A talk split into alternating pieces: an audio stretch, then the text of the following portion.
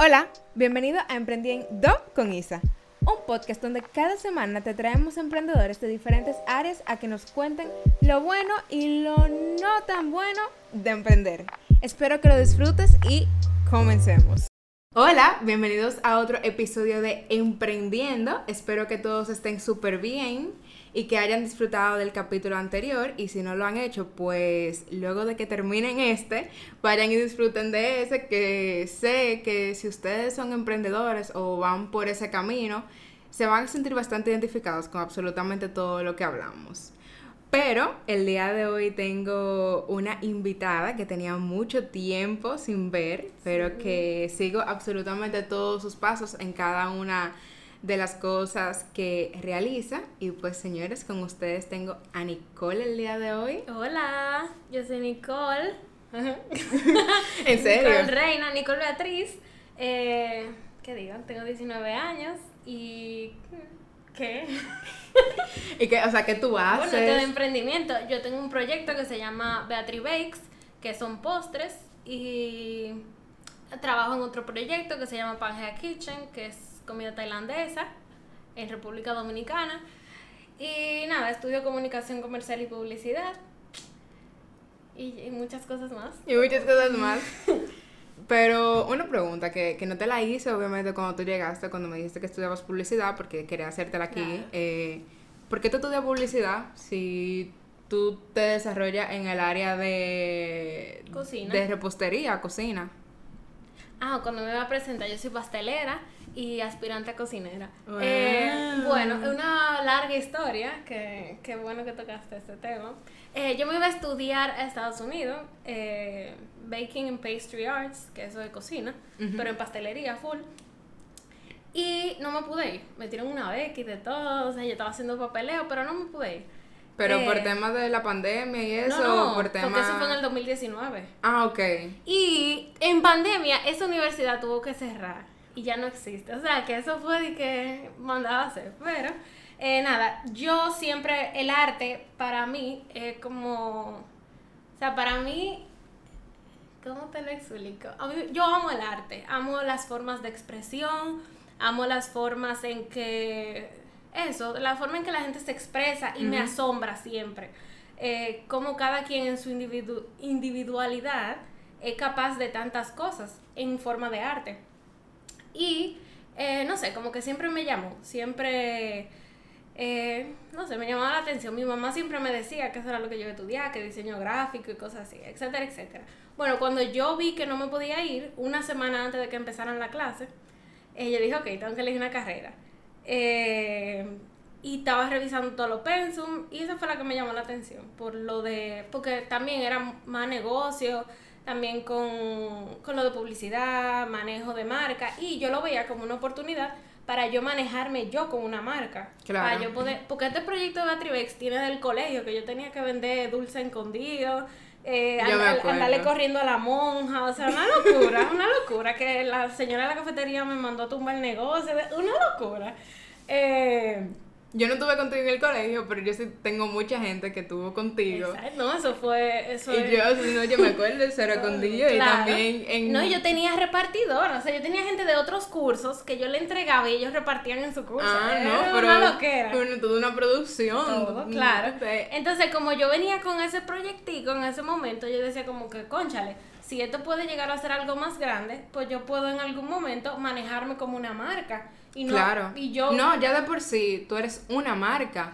Lo que pasa es que no es una marca establecida, como quien dice, porque tú no estás, o sea, tú no pagas impuestos ni nada. Exactamente. Impuestos en el sentido de, o sea, tu marca. Pero yo registré mi nombre ah, bueno, hace como, como dos semanas, muchacha, cuando me mandaron ese correo, yo, lista. Porque hay mucha gente que sí, que dice, ah, sí, yo tengo una marca, pero no está registrada, eso es a lo que me refiero. Entonces, pero ya, una marca registrada, mi amor, ya, ya, ya tú eres una empresaria. pero respondiendo a tu pregunta, yo elegí esa carrera principalmente porque yo veía que yo podía manejarme como, como una marca, llevar ese proyecto a algo más y de paso aprovechar y ya saber manejarme en el medio, etcétera, etcétera. Y a dos años de carrera te puedo decir que sí, he aprendido muchísimo de cómo manejarme yo como marca. Y lo has implementado. Y lo he implementado. He visto muchísimas, o O sea, los mismos clases que me daban, incluso yo usaba mi proyecto como, como proyecto, ¿entiendes? Claro. Y lo implementaba en mis clases, pero he podido entender muchísimo mejor el mercado, mis productos y cosas. Pero me ha abierto la cabeza muchísimo, o sea, a cómo trabajan las otras marcas, cómo trabajan las personas, cómo yo trabajo, o sea, cómo yo apelo a ti, a tu sentimiento, a lo que tú quieres. Porque publicidad es manipulación, publicidad es... o sea, Definitivamente. es manipulación totalmente. Y a mí me... Eso me asombra muchísimo, me, no me divierte, pero como que mesmerizes, como que, conchale, de verdad, yo puedo mover estos tiritos del cerebro y hacerte comprar esto. Es una locura, en verdad. Pero a mí lo que más me gustó de esa carrera es eso, como, eso, como conectar con la gente, saber hablar en el lenguaje de la gente para poder venderle. Y, y como a ellos les gustan las cosas, y mucha gente, yo siempre digo mucho eso, por ejemplo, y te voy a poner de ejemplo algo que a mucha gente nos ha sucedido, porque yo estoy segura que yo no soy la única, hay mucha gente que se queja de eso. Y el mismo tema de cuando tú vas a comprar algo por Instagram, que tú pedís un precio y te dicen de que DM, yo de que, loco, o sea, No, pero eso tiene su lógica. no, claro, pero yo me quedo como que, ¿por qué tú ocultarle el precio de algo a, a, a tu, o sea, a tu clientela? No sé si tú me entiendes. Bueno, es que hay que saber también tu clientela y saber tu competencia y tu mercado. Por ejemplo, ¿cuánta gente no vende galletas en este país? O sea, y bizcocho. Bizcocho es lo que más vende el dominicano. O sea, y todo el mundo tiene precios diferentes porque todo el mundo tal vez usa ingredientes diferentes, tiene gastos diferentes y está tratando de sustentarse. Y qué sé yo, eso da hasta miedo, vieja, que tu competencia te venga a preguntar tu precio y lo ponga 5 pesos más barato y ya por eso te llevó 5 clientes. Ese es más o menos como uno de los primeros como trigger. Sí. Pero también hay marcas, o sea, las marcas prestigiosas y super high class no dan precio por Instagram. No. Te mandan Yo- a la tienda y te mandan a la página web y tan público, pero Instagram también es mucho más... manejable, como quien dice. Exacto. También yo siempre, yo siempre he sido de las personas que dice como que si yo soy fiel a una marca, a mí no me importa el, el precio que yo tenga que pagar. O sea, si yo sé que esa marca es buena, pero eso soy yo. No, hay, claro. mucha, hay mucha gente que No, también es la así. imagen, la imagen que desarrolla la marca. Exacto, si, si a mí me gusta esa marca, eh, es el precio que yo voy a pagar. Es una locura, eso es una locura. Es- Como yo me he visto también actuando en cuanto, o sea, reaccionando a algunas marcas. Hay marcas que son muy caras y tal vez el vecino te lo vende tres veces más barato, pero no, tú sabes que la calidad está aquí Que- y eso es lo que yo voy a comprar. No es lo mismo, o sea, déjame ver, al- algo que me haya pasado como que súper reciente. El otro día yo fui a Hagens, que el nuevo que pusieron. No, un claro. un estructura, mi amor, o sea, No, ustedes yo vi esos videos, yo, wow. tienen, que, tienen que darse esos paseos por allá. Claro. Aunque nada más a comprar una bola de helado y queden en bancarrota, pero, pero es como, también es como la el- experiencia. Eso. Era eso lo que Es yo iba a decir. El- no, no es lo mismo. Y no estoy, tú sabes, eh, de- Denigrando. a ninguna marca. Pero no es lo mismo tú ir a la Osborne a No. tú ir a Hagens. Pero es que no es lo mismo ni en calidad, ni en ambiente, ni en atención, ni imagen de la marca, nada, o sea, nada es lo mismo. Eh, Por eso es que es tan bueno crear tu estructura, una estructura sólida de quién tú eres, para que, o sea, no solamente tú te puedas eh, presentar y te puedan entender, sino que también tu propio cliente puedan hablar de ti y tengan una base sólida de qué hablar de ti. Porque no es lo mismo decir así, ella vende galletas y cómo ella la vende, o como que ¿Cómo ella, como que, cómo te lo explico? Sí, ella vende galletas. Ah, es verdad, ¿y cuál es su página? Bueno, yo no sé, ella a veces vende, a veces no, eh, a veces hace de esto, a veces hace de aquello. Y hay gente que conoce también tu marca, que también puede decir, ah, ella vende galletas, pero ella es tal tipo, tal, o sea, te dan un brief de tu marca y son tu, tu principales, qué sé yo, vocero de tu propia marca. Entonces, Yo siempre, bueno, algo, algo que yo aprendí hace mucho, bueno, no voy a decir mucho tiempo, pero mucho tiempo. Eh, cuando a mí me prestaron el negocio de Amway. Ay. Voy a comenzar por ahí. A mí me prestaron hace mucho tiempo el negocio de Ay. Amway. Y yo no lo tomé a mal. Yo lo Ujú. tomé porque yo soy mucho de ver. Ajá. Entonces tú sabes que toda la experiencia de, de Duct Tape comenzó por un negocio de. Amway. Y No, lo- dije muchísimo. Yo estaba hablando de eso con una amiga mía los otros días. Yo dije, si tú te das cuenta, casi todos los emprendedores que ahora mismo tienen una empresa más o menos sólida han estado en Amway. Entonces, a mí me presentaron el negocio, yo no entré al negocio porque yo era menor de edad, yo no podía entrar al negocio, tampoco tenía la posibilidad en ese momento de, de pagar para entrar al negocio, pero yo sí tenía las posibilidades de ir a las conferencias que ellos daban. Y, Yo iba con mi mamá o sea, también. y las conferencias, aunque al final te metían en el negocio, loco, tú veías como que cosas que tú decías, yo nunca había pensado en esa vaina. Y nunca la iba a aprender Y en ningún nunca- otro lado. o en la sea, universidad no dan eso. En la universidad ti eso no te lo dan. No. Y la forma en la que ellos te lo ponen, la forma en la que ellos se expresa, a mí me gusta mucho eh, que a mí me expliquen las cosas con historias. Yo soy muy de eso.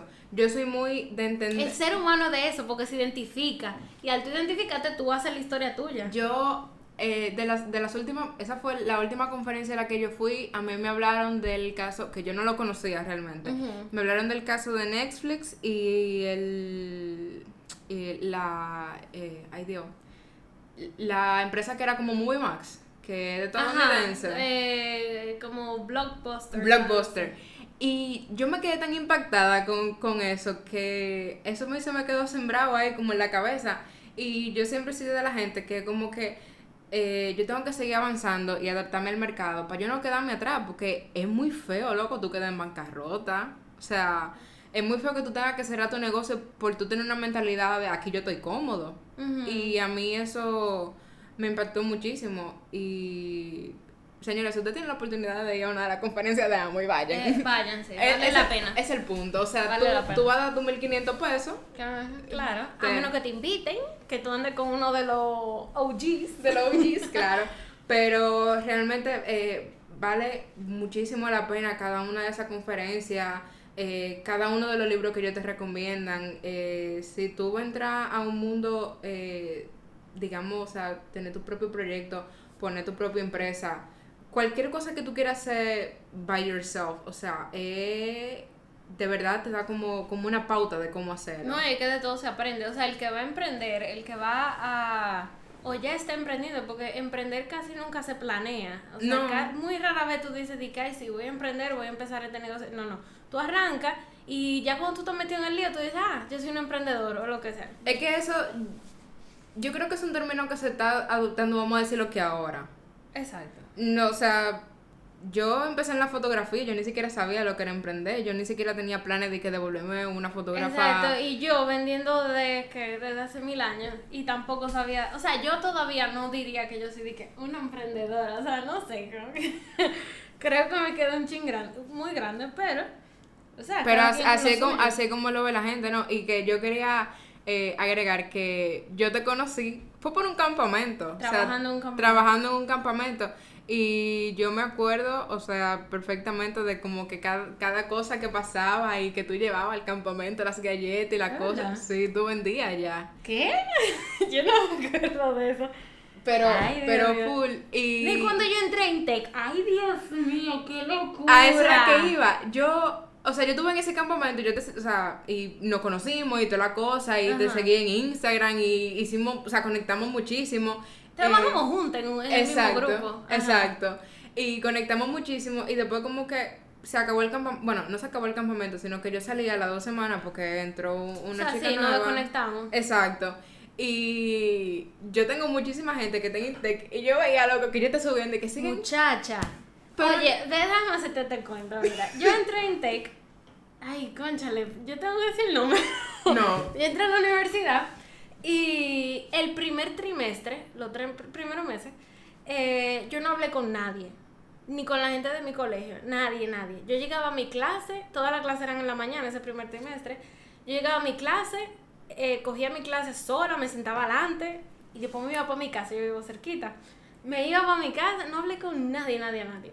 Ya para el segundo trimestre eh, empecé a hablar con la gente de mi... Tal vez, o sea, no sé por qué fue, de verdad, el día de hoy no sé, pero yo estaba súper cerrada, no sé, como que no quería hablar con nadie, estaba como...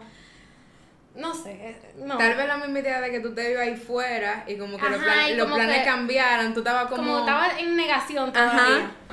Eh, bueno, el segundo, perdón, a toda la gente que me conocía, yo nunca, o sea, literal, venían a donde yo me iba, porque no, o sea, me sentía como que súper antisocial, no sé qué me pasó.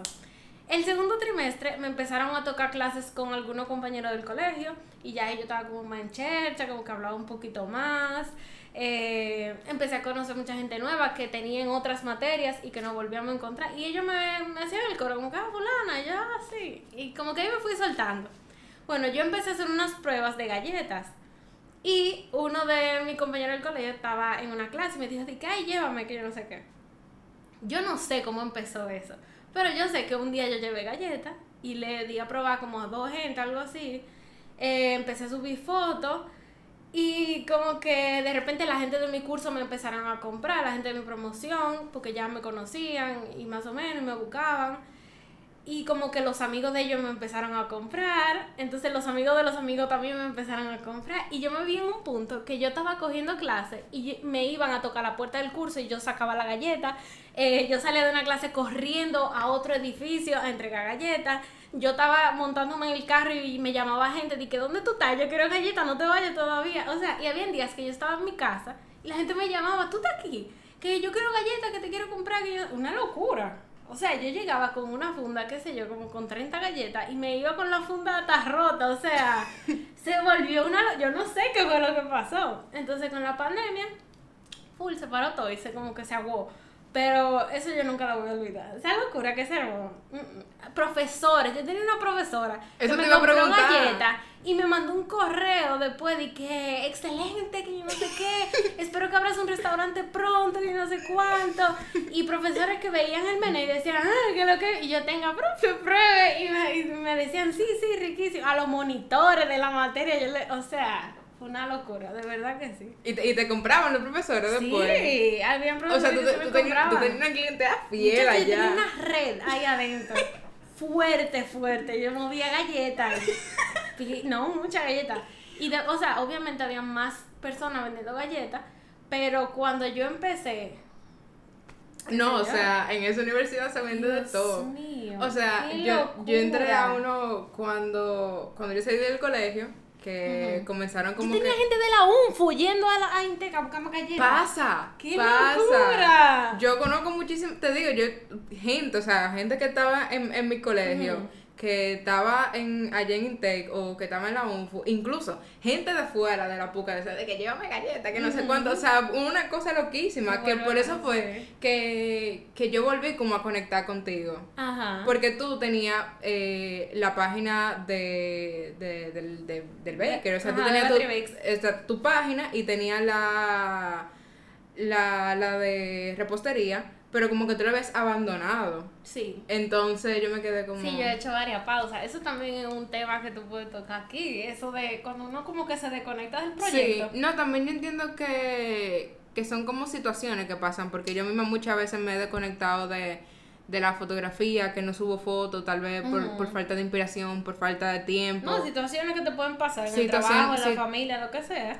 Y, nos, por ejemplo, tú y yo que comenzamos estando en el colegio, eh, creo que una de las pausas que nosotros normalmente hacemos es por eso mismo, porque no tenemos el mismo tiempo que cuando estamos en, en vacaciones o algo así. O sea, casi todas las, las páginas que son así de, de personas que tienen alrededor de 15, te puedo decir hasta los 21 o 22 aproximadamente eh, tienen sus pausas, o sea, de que como que una tras de la otra. Y es por el mismo tema de que, loco, o sea, la universidad te consume completamente. Claro, muchacha, yo llegaba, o sea, en el colegio, yo llegaba del colegio y tenía toda la tarde para hacer todo lo que yo quisiera. Y, o sea, tiempo infinito.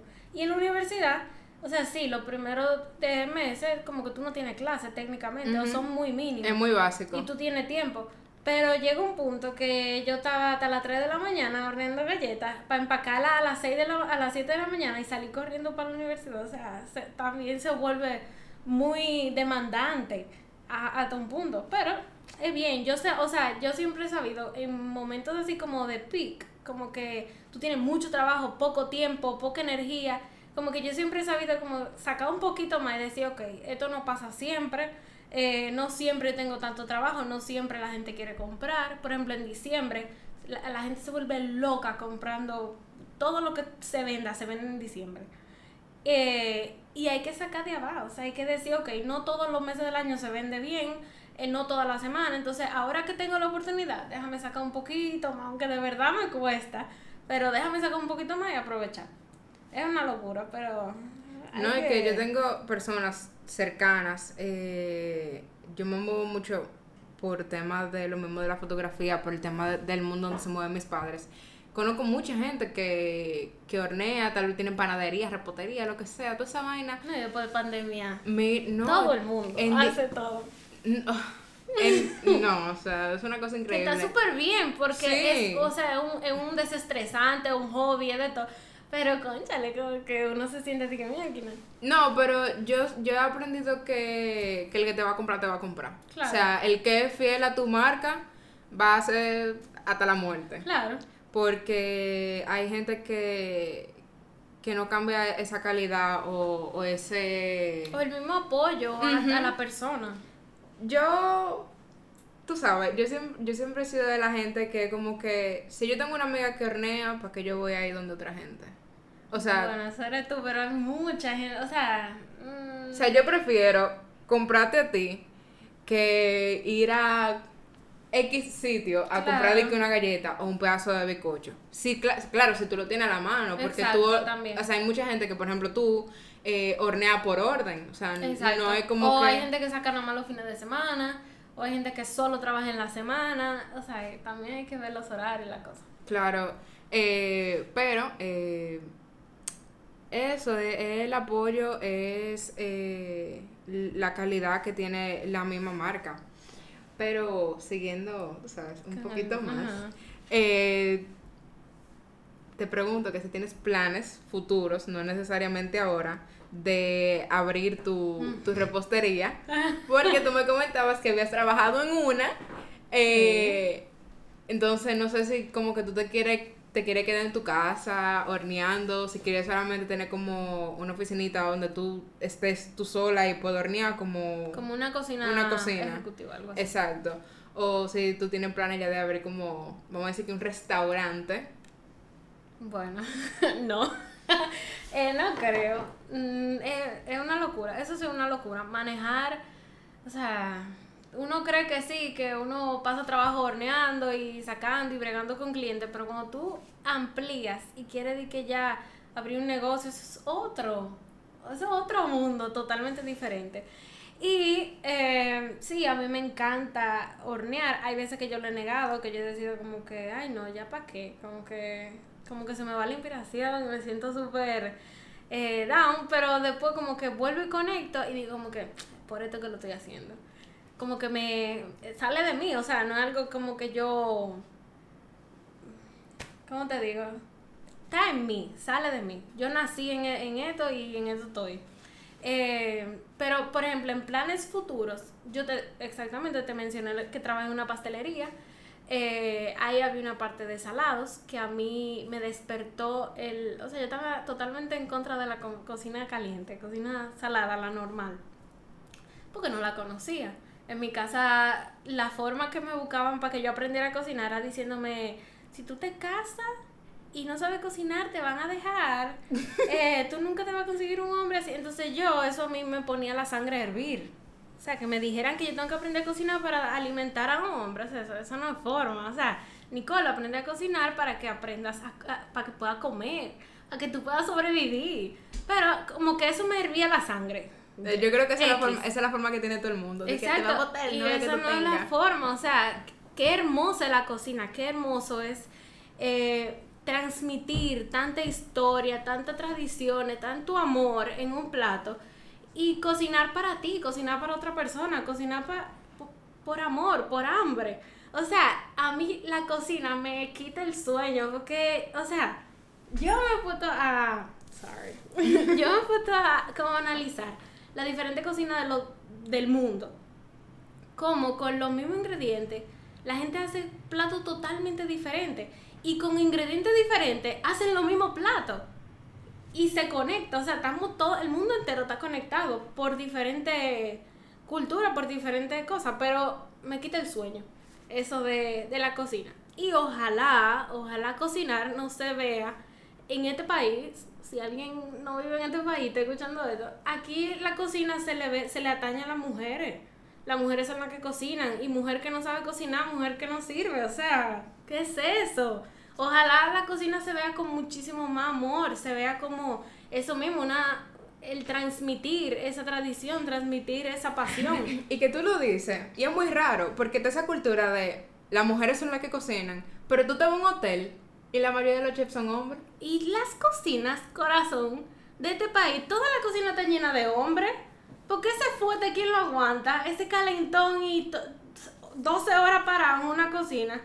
Poquitas son las cocinas que tienen mujeres y son mujeres, mujeres, o sea, una locura.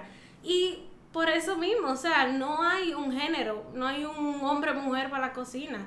Todo el mundo necesita alimentarse, todo el mundo necesita eh, nutrirse de eso mismo, pero que, que por qué no verlo más allá de un plato de arroz con habichuela, o sea, eso tiene historia por pipa, tiene muchísima cultura, tiene muchísimo amor.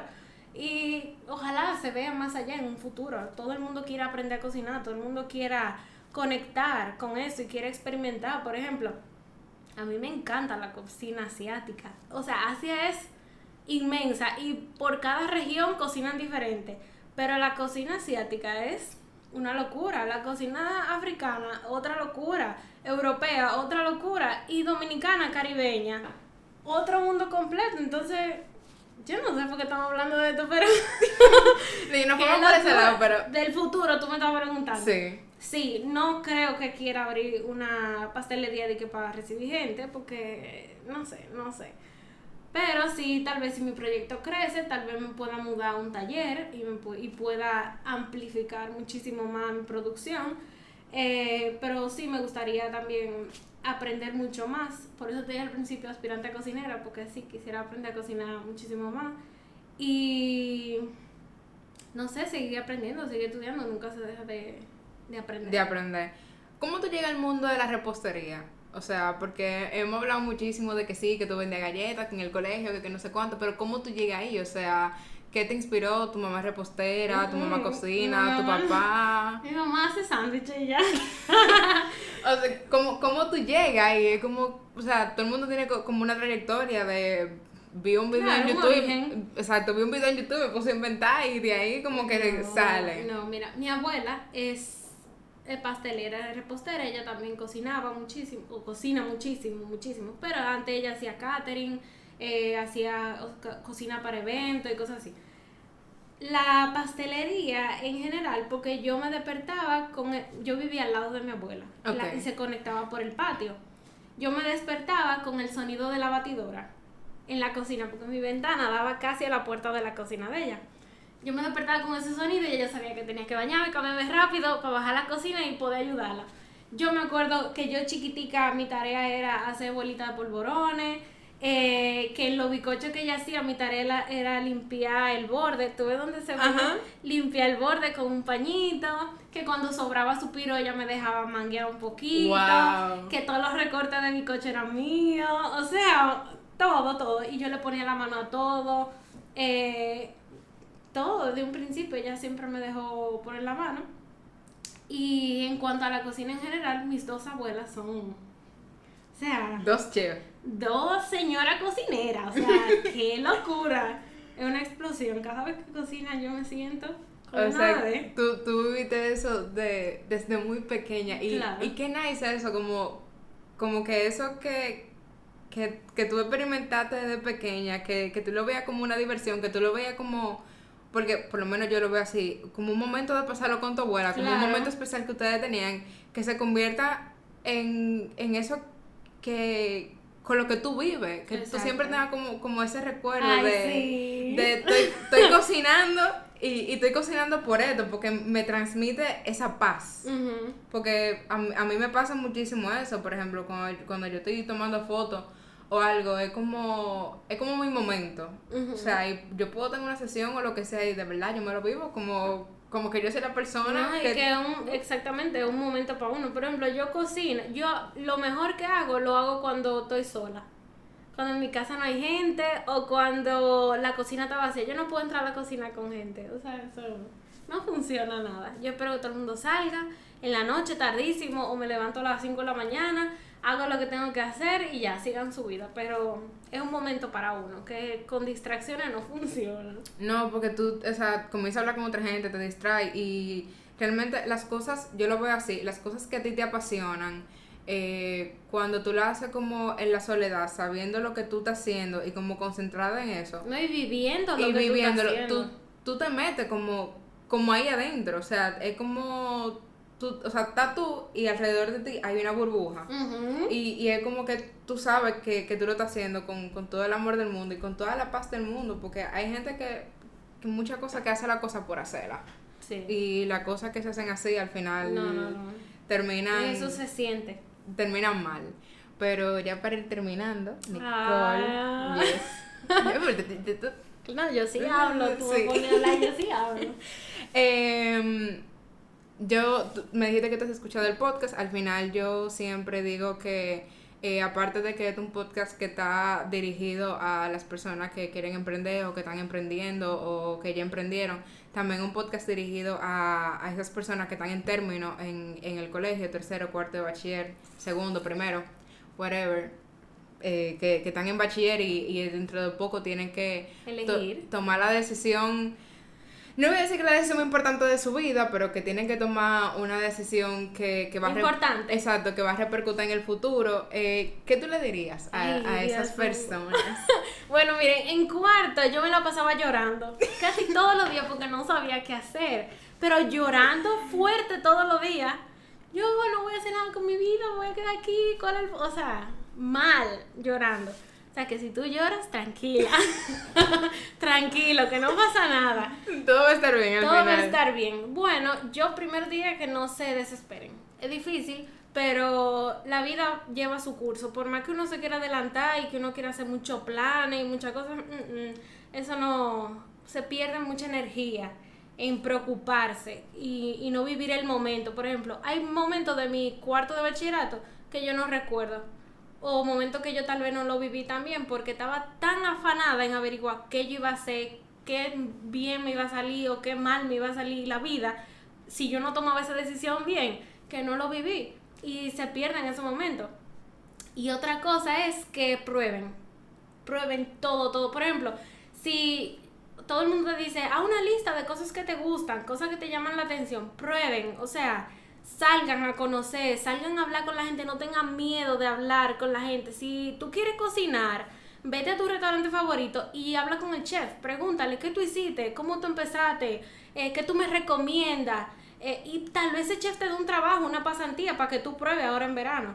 Si a ti lo que te gusta es el diseño de moda, empieza a tocar toda la puerta de los estudios de moda y pregunta, eh, hola, ¿cómo empiezo? ¿Qué tú me sugieres? Escriban por Instagram. Señores, ustedes no saben cuánta gente yo le he escrito por Instagram y cuánta gente me ha ayudado porque todo el mundo responde. O sea, tú le haces una pregunta a una persona y está bien, puede ser que dos te dejen el leído, pero alguien te va a responder prueben mucho, prueben. O sea, a ti te gusta dibujar, coge un cuaderno y arranca a pintar todos los edificios que tú ves en la calle. A ti te gusta cantar, ponte a- en tu residencial, párate allá afuera y empieza a cantar.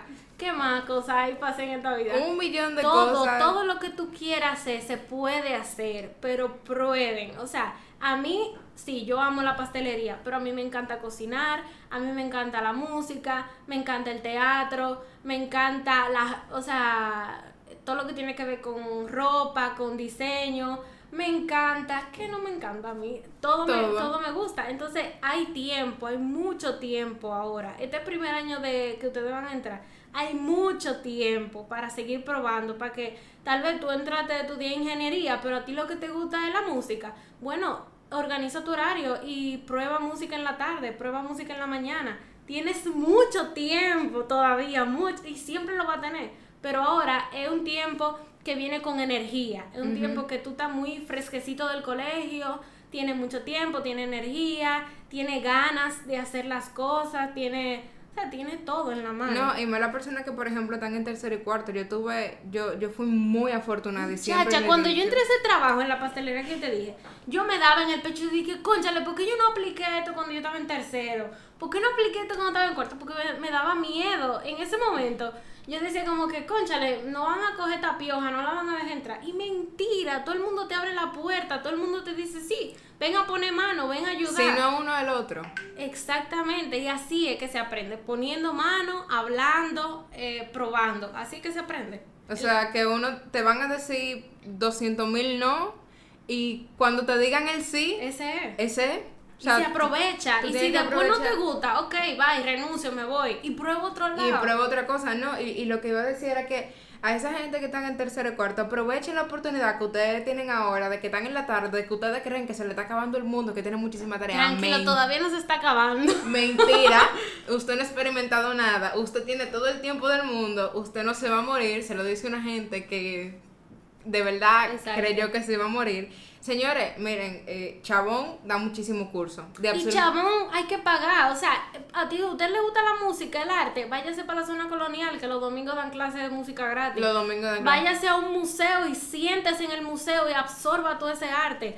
Y busque la forma. Por ejemplo, yo en ese en tercero y cuarto, yo no tenía dinero para ponerme en clase y en mi casa no me iban a dar dinero. Y eso me frenó mucho en algunos momentos. Claro. Y ahora que yo tengo casi 20 años, me doy cuenta de tanta cosa gratis que hay en este mundo y gente que te ofrece la información, te ofrece el conocimiento.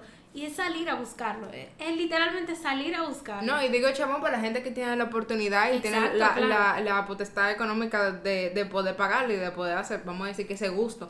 Pero tú aprendes muchísimo, Claro. o sea, y mu- todo está en Google y en YouTube. Todo.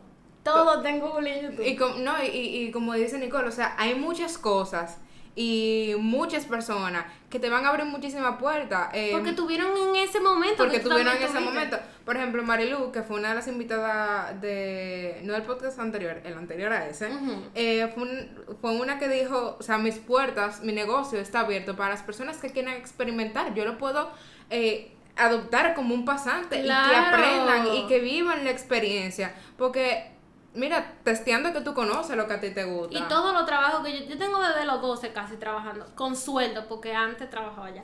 Pero todo ha sido escribiendo di- correo, diciendo, señores, yo lo admiro muchísimo, me encantaría aprender eh, un tiempo, si no hay espacio para yo poner mano, yo me quedo atrás y nada más observo. Y la gente me respondía, claro que sí, escríbeme tal número, ven tal día. O sea, se, se encuentra la, la forma. gente, la gente se abre y, y, y, y te apoya y te ayuda. Y también, señores, miren, eh, algo que, que ya he aprendido a lo largo y realmente hay una persona a la que quiero traer porque admiro muchísimo hablar de ese tema, pero verdad, estamos, estamos en proceso de... Spoilers. Estamos, estamos en proceso de, Gestión. de, que, de que me diga que sí, porque me dijo como que sí, pero como que todavía como que mm, tam- Ujú. estamos en eso. Eh, si ustedes tienen que tomarse su año sabático para ustedes conocerse y saber lo que a ustedes les gusta y testear y conocer y si tienen la posibilidad de viajar. Eh, Ay, viajar te abre la cabeza, o sea, O sea, a otro nivel. Si ustedes tienen esas posibilidades, háganlo. O sea, de verdad. No, y que eso de probar y del año sabático. También, si usted, o sea, no entren con miedo a la universidad de que, ay, no sé si esta es mi carrera, no sé si.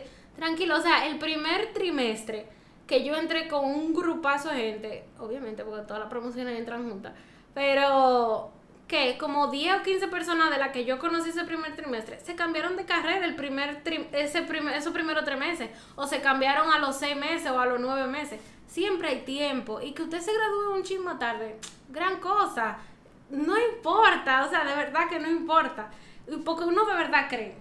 Yo a este nivel todavía creo que se me está cayendo el mundo arriba. Y la gente vieja, todo el mundo cree que se le está cayendo el mundo arriba. Y no, señores, yo, tranquilos. yo, tuve, yo tuve que coger un año sabático porque ¿Es sí. verdad?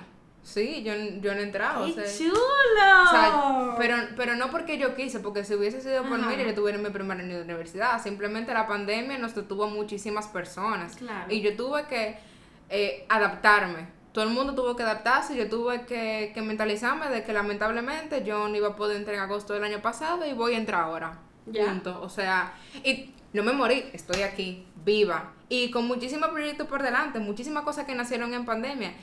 Eh, y yo digo que si yo no me hubiese tomado ese tiempo de crecer y de aprender y de no, Conocerte. y de conocer y de no quedarme estática en un sitio, porque yo eh, cuando empezó la pandemia, bueno, ya cuando estábamos como en mitad de la pandemia, yo leí algo en Instagram, no me acuerdo, eh, fue Daniel Javif que lo subió, que decía como que si tú sales de esta pandemia sin, sin un proyecto nuevo o sin pensar diferente o sin o si de por lo menos haberte comido dos libros, tú no hiciste absolutamente nada, tú te quedaste en el mismo sitio donde tú estabas. Y a mí eso me dio como como cuando tú estás en un columpio y te empujan, que tú te vas como para arriba, eso fue co- como un fuetazo así, y yo comencé, o sea, yo hice curso de Photoshop, yo comencé a estudiar, yo veía videos, tal vez en ese momento yo hice dos o tres cursos que costaban, qué sé yo, 5 dólares, 10 dólares. Y que esos cursos están en YouTube. O que- sea, exacto, que eso era lo que, lo, lo que se podía pagar y lo que se podía manejar. Pero señores, hay un montón de libros que están en PDF.